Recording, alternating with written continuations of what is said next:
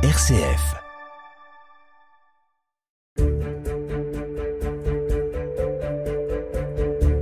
Il y a un an, dans la nuit du 15 au 16 décembre 2022, un incendie ravageait un immeuble de Vaux-en-Velin avec un bilan terrible. 10 morts, dont 4 enfants et une trentaine de blessés. Un an plus tard, où en est la prise en charge de ces victimes? C'est la question à laquelle Tempo s'intéresse ce matin avec l'association des victimes de l'incendie. Tempo, le podcast d'actualité de RCF Lyon, présenté par Jean-Baptiste Cocagne.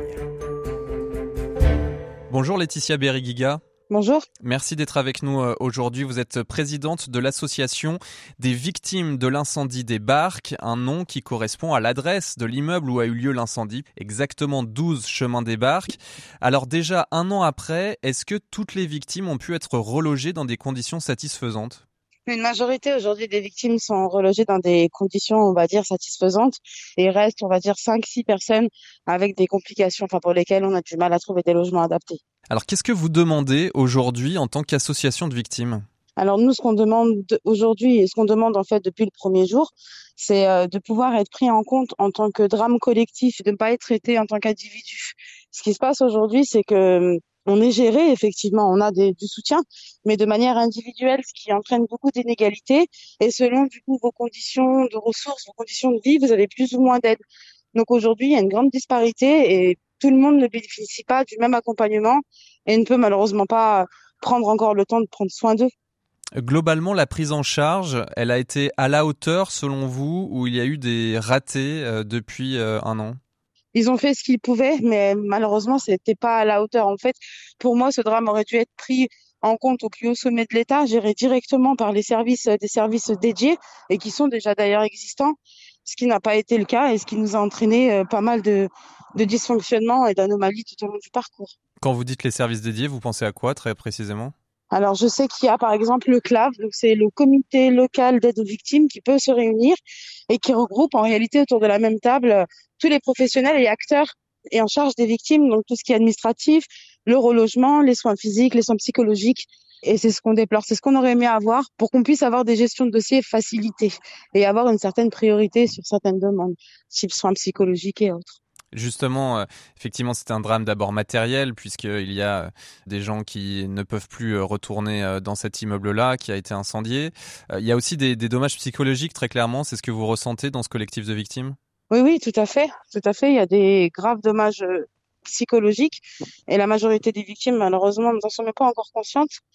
Et le traitement de ce drame, la suite du traitement de ce drame et l'opacité, on va dire, dans laquelle les administrations travaillent, ne font que nous survictimiser. En réalité, aujourd'hui, on a l'impression que rien n'avance et que rien ne bouge. Demain, ce samedi, sera rendu un hommage officiel aux victimes à Vaux-en-Velin avec euh, un rassemblement qui aura lieu devant la mairie suivi d'une marche blanche jusqu'au 12 chemin des Barques. Qu'est-ce que vous attendez de ce moment? On a décidé effectivement d'organiser cet instant pour pouvoir prendre un instant justement pour penser à ces dix victimes, essayer de se remémorer un peu ce drame et surtout pour mobiliser les gens et faire montrer aux sinistrés qu'aujourd'hui ils ne sont pas seuls parce qu'en réalité il n'y a que cette mobilisation qui nous soutient et on en a tous besoin pour continuer à avancer. Parallèlement, il y a l'enquête qui se poursuit. Euh, il y a une semaine notamment, huit jeunes âgés de 19 à 22 ans ont été interpellés, tous défavorablement euh, connus de la police pour des faits de violence ou de trafic de stupéfiants. Ils ont tous été relâchés à l'issue de leur garde à vue. Euh, comment, en tant que collectif de victimes, vous êtes associé à l'enquête?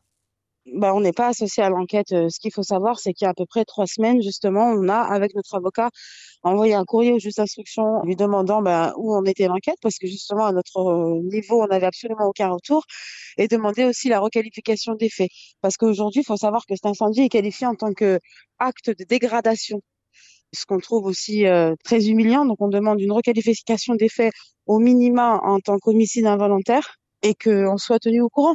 Donc on espère que les interpellations qui ont eu lieu ne font pas suite à ce courrier, parce que ça voudrait dire qu'il faut se battre partout en fait pour que ça puisse avancer. Et ce qu'on demande aussi, c'est que certes, alors les dealers ont une responsabilité, on ne remet pas en cause les personnes qui squattaient dans l'allée, qui ont mis le feu, si c'était volontaire en plus, leur responsabilité, on ne leur remet pas en cause.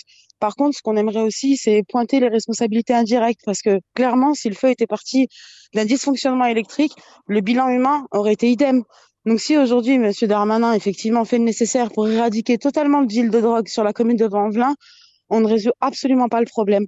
Si demain on a n'importe quel incendie dans n'importe quelle allée de ce genre de quartier-là, on aura le même bilan, voire pire. Vous tenez à ce qu'il y ait un procès, in fine, qu'on puisse parler de tout ça euh, autour d'une cour judiciaire? Exactement. Moi, ce que j'aimerais, c'est qu'on mette en lumière justement les différentes responsabilités qu'on peut avoir quand on est euh, maire, bailleur, euh, local, enfin propriétaire ou autre, pour que les gens prennent conscience en fait de, de comment ils peuvent agir à leur niveau pour éviter que ce genre de drame arrive. Il faut absolument que ce drame serve au moins à une certaine prise de conscience qu'on se retrouve pas de nouveau dans les mêmes conditions parce que euh, il faut euh, le rappeler, euh, cette copropriété privée était très dégradée avec un plan d'urgence qui avait été voté, même un diagnostic de lutte contre l'incendie dont le rapport est arrivé le jour même de l'incendie. Il y avait un problème de trappe à incendie. C'est toutes ces responsabilités en amont que vous souhaitez dénoncer aussi? Oui, tout à fait. Alors nous, à notre niveau, si vous voulez, les problèmes de bouche d'aération calfeutré, les problèmes de canapé installés dans l'allée, ça avait été dénoncé. Donc euh, c'est des situations en fait qui sont connues. Et malheureusement, euh, il s'est rien passé. Donc nous, ce qu'on veut, c'est qu'ils prennent en mesure quand voilà, vous avez des locataires ou des propriétaires qui vous appellent en vous disant que il y a une fuite de gaz grave dans l'allée ou qu'il y a une occupation illégale qui pourrait entraîner la mort, ben qu'on réagisse et qu'on ne nous fasse plus des courriers en nous disant oui, on sait. Parce que de le savoir c'est bien, mais maintenant je pense qu'il est il est temps d'agir hein, en fait et ils ont laissé la copropriété complètement à l'abandon.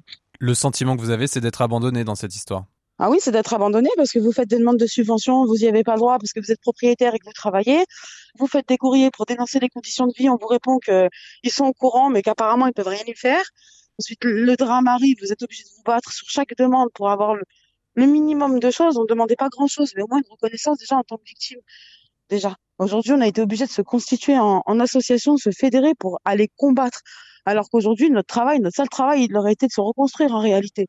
Et malheureusement, on n'a pas cette possibilité. Une toute dernière question, euh, Laetitia Berrigiga. Ce feu, on ne sait toujours pas s'il est volontaire ou involontaire. En tout cas, ce qu'on mhm. sait, c'est qu'il est d'origine humaine, très clairement. Et donc, il est, parti d'un canapé entreposé dans ce hall d'immeuble du 12 euh, chemin des Barques qui était régulièrement euh, squatté puisque euh, c'était un point de deal depuis 2016 et ça, ça avait été déjà remonté. Merci beaucoup, Laetitia Beriguiga, d'avoir été au micro de Tempo aujourd'hui. Je rappelle que vous êtes présidente de l'association des victimes de l'incendie des Barques, le chemin des Barques, donc à Vaux-en-Velin, où avait eu lieu ce dramatique incendie dans la nuit du 15 au 16 décembre 2022. C'était il y a un an tout juste, avec 10 morts, dont 4 enfants et une trentaine de blessés. Merci à vous. Merci à vous. Tempo est un podcast de RCF Lyon. Tous les épisodes à retrouver en réécoute sur rcf.fr et sur les plateformes audio.